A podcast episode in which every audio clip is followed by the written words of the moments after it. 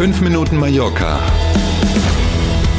mit Hanna Christensen und Klaus Vorbrot.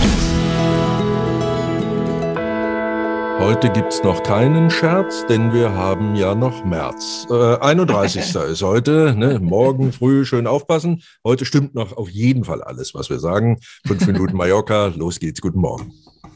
Schönen guten Morgen. Rechtzeitig zu den Osterferien starten die gelb-roten Tippbusse wieder vom Flughafen in die Urlaubsgebiete.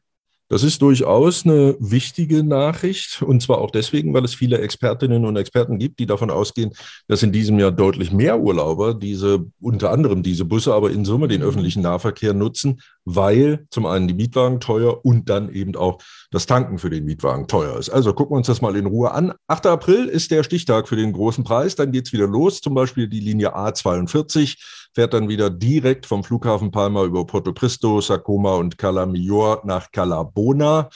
Auch zwischen Porto Cristo und Calaratiada gibt es dann wieder direkte Busverbindungen zwischen Calamior und Palma und zwischen Calaratiada und Manacor werden mehr Busse eingesetzt, also der Takt verdichtet, wie die Fachleute das ja so schön nennen, mhm. ähm, sodass man dann tatsächlich also in die Urlaubsgebiete vom und zum Flughafen auch direkt mit dem Bus ganz gut kommt.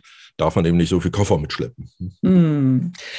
Die Regierung in Madrid hat Maßnahmen gegen Hamsterkäufe beschlossen. Wow. Und das meint nicht, dass man in der Zuhandlung diese kleinen Nagetiere nicht mehr kriegen kann, sondern das heißt eben, dass man sehen muss, was man so im Supermarkt alles in den Wagen packt, möglichst tatsächlich nur so viel, wie man selber braucht. Der Krieg in der Ukraine und der Streik der Transportunternehmen auf dem spanischen Festland führen jetzt tatsächlich in einigen Regionen schon zu ersten Engpässen. Supermärkte dürfen nach dieser neuen gesetzlichen Regelung aus dieser Woche dann vorübergehend die Abgabemengen tatsächlich in eigener Regie limitieren, um Versorgungsengpässe eben zu vermeiden.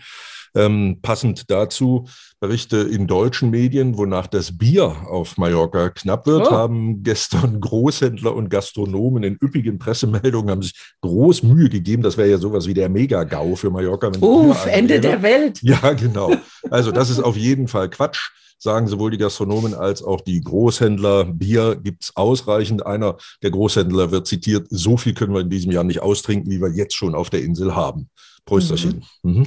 Hast du selbst irgendwo Engpässe im Supermarkt beim Einkaufen erlebt? Weil ich habe es noch nicht erlebt. Ich kann ja, Weizen, es nicht bestätigen. Doch, Weizenmehl ja. war ein Thema und in dieser Woche mhm. auch frische Milch ähm, war okay. auch so ein Thema, wo man eben nachmittags, so wenn man aus dem Büro kommt, um fünf mhm. oder halb sechs, ähm, mhm. radikale leere Regale schon okay. gesehen hat. Aber ansonsten so die, die wichtigen Dinge im Leben waren da. Auch Öl gab es. Ähm, mhm. alles kein Thema. Okay, super. An der Playa de Palma startet morgen die Segelregatta Trofeo Princesa Sofia.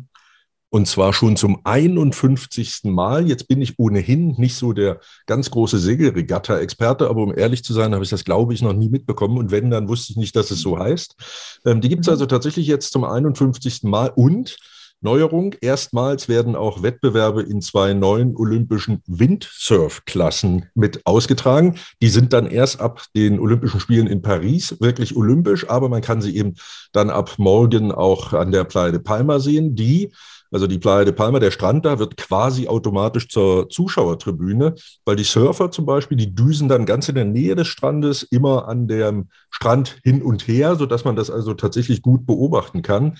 Mehr als 700 Crews aus 58 Ländern sind mhm. gemeldet, also hohe internationale Beteiligung.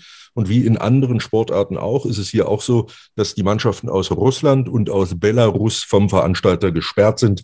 Die dürfen also nicht mit starten. Wir sind beim Wetter. Sonne und Wolken wechseln sich auch heute ab. Es kann auch heute einzelne Schauer geben und die Temperatur liegen bei 19 Grad. Immerhin.